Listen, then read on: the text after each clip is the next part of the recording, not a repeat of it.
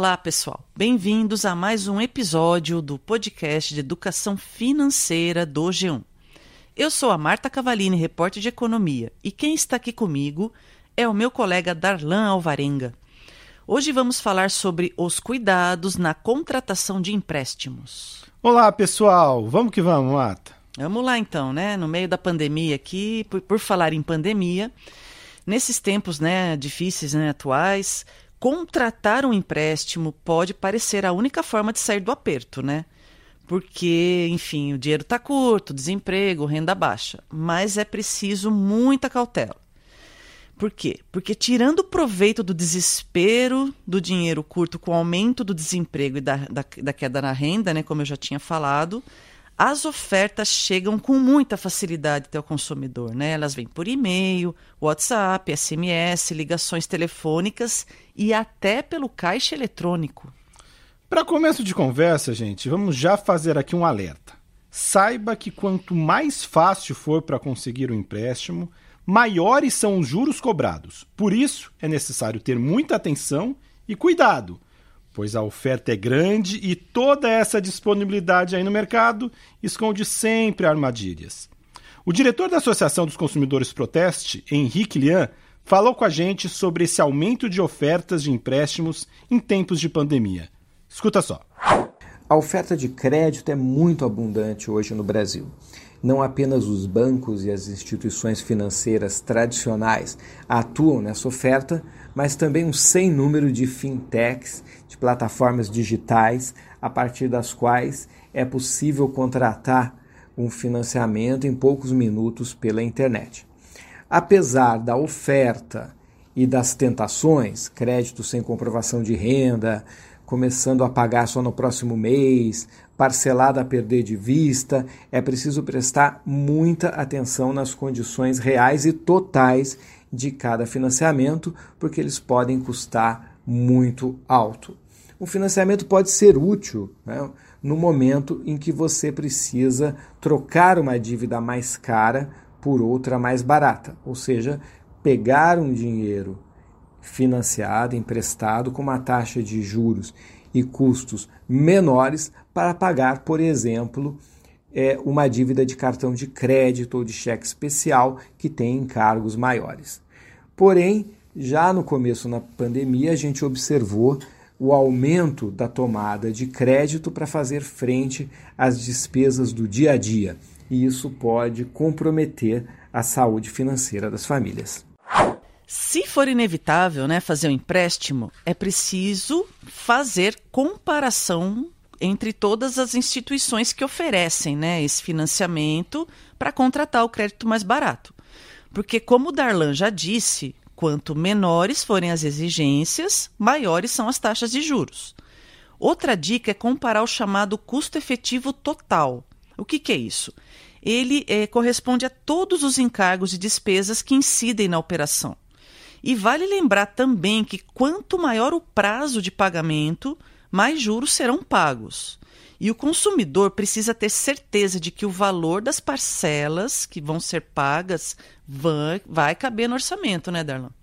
Então, para se ter uma ideia da diferença dos juros cobrados, que são aí oferecidos no mercado, a Associação de Consumidores Proteste fez uma pesquisa e mostra que, em março, as taxas cobradas para as pessoas físicas variaram de 46% a até 562% ao ano para empréstimos de 3 mil reais com opção de pagamento em 12 parcelas.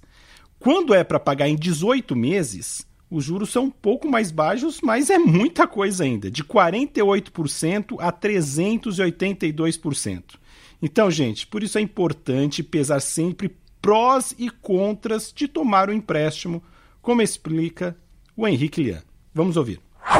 Quando o assunto é empréstimo pessoal, a vantagem que mais se destaca, aparentemente, é a facilidade na aquisição desse empréstimo. Como normalmente os pedidos são para um pagamento de contas de pequeno valor, um pequeno investimento num negócio, é possível fechar esse tipo de contrato pela internet de forma simples e bastante rápida. Mas existem as desvantagens de um crédito fácil. Primeiro, quem está contratando pode se exceder. É tão simples de contratar que acaba fazendo mais empréstimos do que necessita ou do que pode pagar.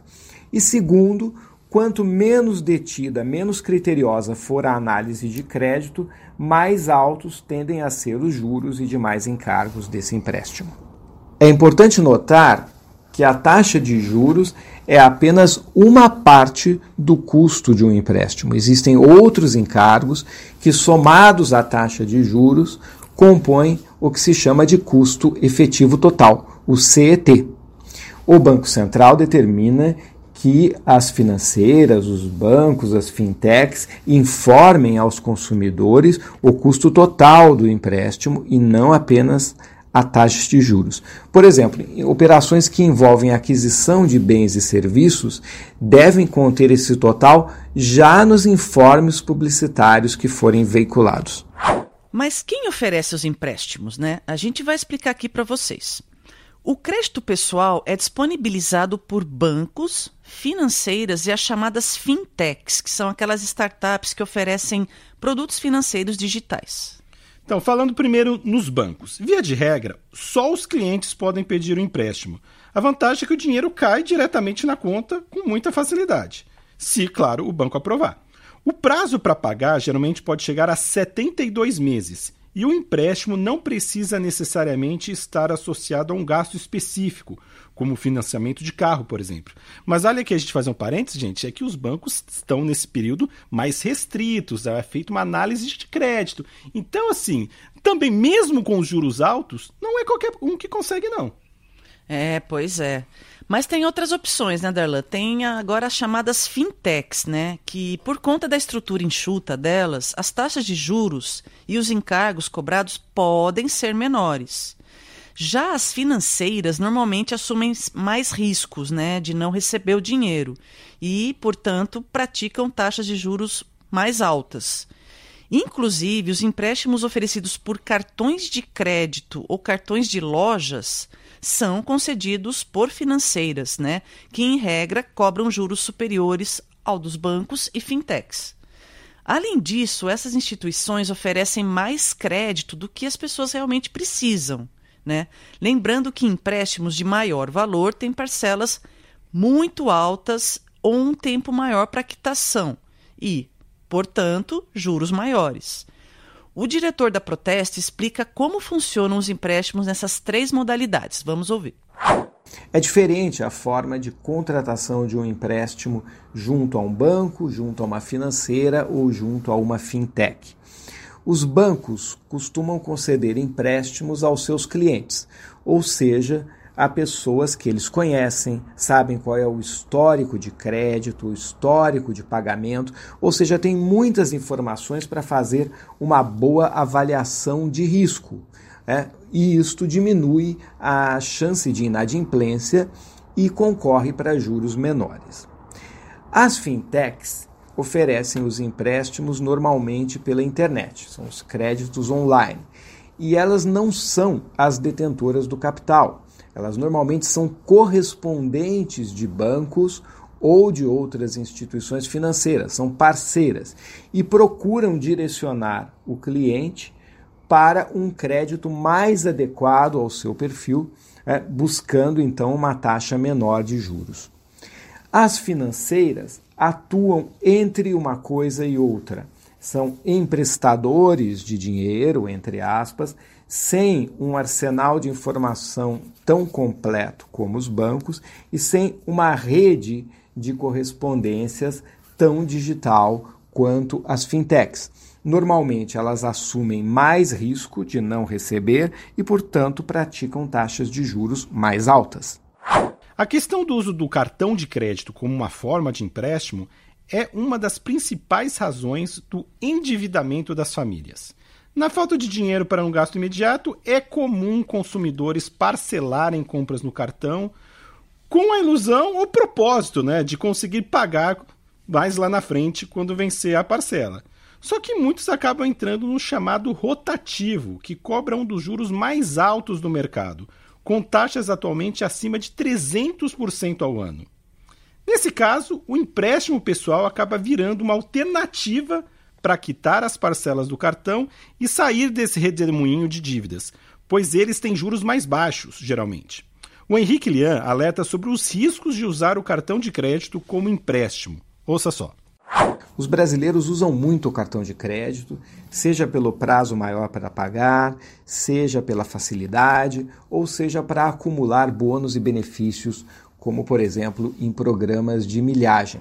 Então, não é de se surpreender, por exemplo, que um terço dos ganhos dos brasileiros no começo de ano é, foi usado para quitar despesas com cartão de crédito. As pessoas tendem a desprezar as altas taxas de juros, é, especialmente quando se entra no rotativo, estão entre as maiores do país, juntamente com o cheque especial. E muitas também usam o cartão de crédito como uma forma de empréstimo pessoal, o que não compromete o limite do cartão, é um limite adicional. Também os cartões que estão associados a uma conta corrente normalmente têm já um crédito pré-aprovado, eh, entre aspas, liberado para o consumidor que pode sacá-lo em qualquer caixa eletrônico.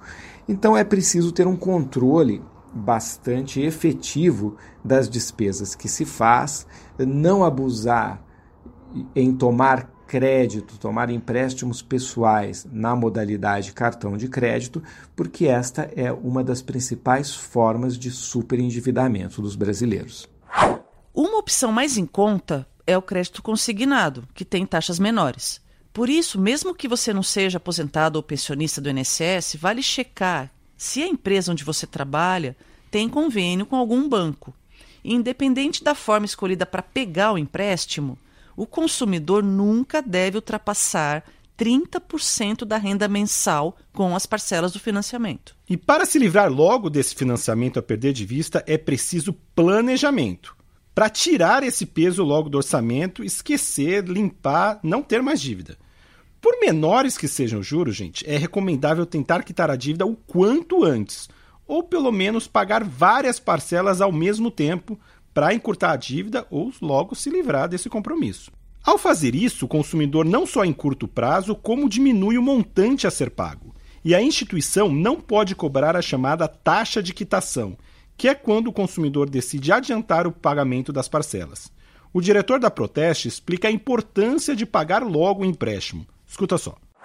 O Código de Defesa do Consumidor prevê que no fornecimento de produtos e serviços que envolvam a concessão de crédito ou financiamento, é assegurada ao consumidor a possibilidade de fazer a liquidação antecipada do débito. Ela pode ser total, todas as parcelas que ainda faltam pagar, ou parcial, ou seja, algumas parcelas à frente. E nesse caso, há uma redução proporcional dos juros e demais encargos. Ou seja, quando é feita a quitação da dívida total ou parcialmente, o consumidor tem direito ao abatimento proporcional dos juros e outros acréscimos. Ou seja, o devedor vai pagar apenas pelos encargos que ele de fato utilizou durante o prazo do financiamento. Essas normas valem para empréstimos em geral, para consignados em folha de pagamento, para todo tipo de financiamento, inclusive imobiliário, para compras parceladas, para cartão de crédito e outras operações. Não é permitida a cobrança de nenhuma taxa de quitação quando o consumidor quer fazer esse adiantamento de parcelas ou de todas as parcelas que faltarem. É, cobrar uma taxa de quitação é uma prática abusiva e vai contra a determinação do Banco Central. Lembrando que essas regras, né, ou seja, o abatimento proporcional de juros e encargos, só valem para parcelas em dia, não se aplicam a parcelas em atraso. E para que o consumidor consiga né, sair dessa o mais rápido possível, a dica é usar qualquer dinheiro extra, tá? Pode ser de férias, décimo terceiro, para quitar logo o empréstimo, né? Depois que passar esse problema financeiro, ele deve se lembrar que é preciso se organizar para não gastar mais do que ganha. Por quê? Porque o empréstimo deve ser algo a ser evitado, justamente por tudo isso que a gente está falando aqui, né? E esse recurso só deve ser usado quando o endividamento for inevitável em gastos urgentes. Não é aconselhável contratar para comprar um, um móvel, um sofá, um carro novo, enfim. Se for possível, espera para juntar mais dinheiro e paga à vista, porque aí você consegue barganhar um desconto melhor. E se o consumidor tiver uma dívida com o cartão de crédito e depois, né, que fizer as contas, concluir que será impossível pagar essas parcelas, o crédito pessoal, como a gente já falou aqui, vale a pena, pois os encargos são bem menores. O diretor da Proteste dá dicas de como o consumidor pode quitar a dívida o mais breve possível. Vamos ouvir. Uma pergunta frequente é se vale a pena tentar pagar o quanto antes o empréstimo ou se é melhor ir pagando as parcelas é, a perder de vista conforme elas vão vencendo. Claro que a resposta depende muito do tipo de financiamento. Existem financiamentos com encargos baixos, como por exemplo os empréstimos consignados ou o crédito imobiliário. Mas a maioria dos empréstimos tem altas taxas de juros e demais encargos. E aí sim vale tentar refinanciar o saldo remanescente com a própria instituição, negociando um custo efetivo uh, total menor. Vale a pena utilizar uma renda extra, utilizar o 13º salário, até mesmo fazer a restituição antecipada do imposto de renda que os bancos é, antecipam para você o que você tem a receber com uma taxa de juros baixa, porque eles sabem que aquilo vai ser depositado na sua conta e, nesse caso, será deles. Então, em resumo, de uma maneira geral, vale a pena quitar os financiamentos, os empréstimos, o quanto antes. Outra questão importante é se prevenir de cair em golpes ou roubadas. A primeira dica é pesquisar na internet a reputação da empresa que oferece o empréstimo verificar dados como endereço físico e contato oficial, além de ler os comentários de clientes da empresa. Além disso, as instituições autorizadas para atuar no mercado de crédito nunca pedem depósito adiantado de dinheiro. Não entra nessa. Se a empresa também pressionar muito, exigir rapidez no fechamento do contrato, também pode ser um sinal de, de golpe. Cuidado, fique atento. Lembre-se sempre também que contratos de empréstimos precisam ser decididos com calma e com muita responsabilidade. Pois é, precisa ter muita atenção mesmo. Ainda os cuidados a serem tomados com o que é postado né, nas redes sociais, né? Hoje em dia é muito comum. E também no WhatsApp. Por quê? Porque por serem uma forma mais ágil de contato com essas empresas, muitas vezes são o meio escolhido pelos clientes para falar com elas, né? Para perguntar, tirar dúvida, até fazer a contratação. Só que aí tem que evitar fornecer dados como endereço, né, pessoal, CPF e senhas bancárias, obviamente. Outra dica é ficar de olho no contato de possíveis agiotas pela internet. Essas pessoas abordam clientes oferecendo um meio mais rápido de empréstimo, que muitas vezes pode ser um golpe. Enfim, gente, contratar um empréstimo pode ser uma grande armadilha e um sinal de descontrole nos gastos. O ideal é sempre buscar o equilíbrio financeiro para não ter de entrar num financiamento e ter que gastar dinheiro com pagamento de juros. O dinheiro para ser usado para você e não com pagamento de juros. A gente sabe, entretanto, né, que infelizmente muitas pessoas acabam tendo que recorrer a isso. Então, crédito é importante também. Mas, para tentar, numa disciplina financeira, a gente está falando aqui de educação financeira, não ter que depender de empréstimos, vale ficar atento a algumas atitudes simples como se planejar para comprar somente o que se precisa, anotar sempre todas as despesas diariamente, ter economias guardadas para emergência, o que a gente fala que é a reserva financeira, não comprar por impulso, sempre pesquisar preços, muita pesquisa e a dica outra, né, evitar parcelamentos, comprar compras a prazo, sem perder a que você acha que vai ter, mas a, a vida muda, né? Isso pode ser uma armadilha para o descontrole. Então, gente, Fiquem atentos que uma vida financeira organizada é sempre o primeiro passo e o passo fundamental para se evitar a necessidade de pedir dinheiro emprestado. O Henrique Lian deu um último recado sobre a importância de ter hábitos financeiros saudáveis. Ouça só. Um bom planejamento financeiro, conhecimento de quais são as despesas da família, as dívidas já existentes, fazer uma reserva para os momentos de emergência, é saber qual é a sua capacidade efetiva de pagamento, tudo isso ajuda a não contrair empréstimos desnecessários.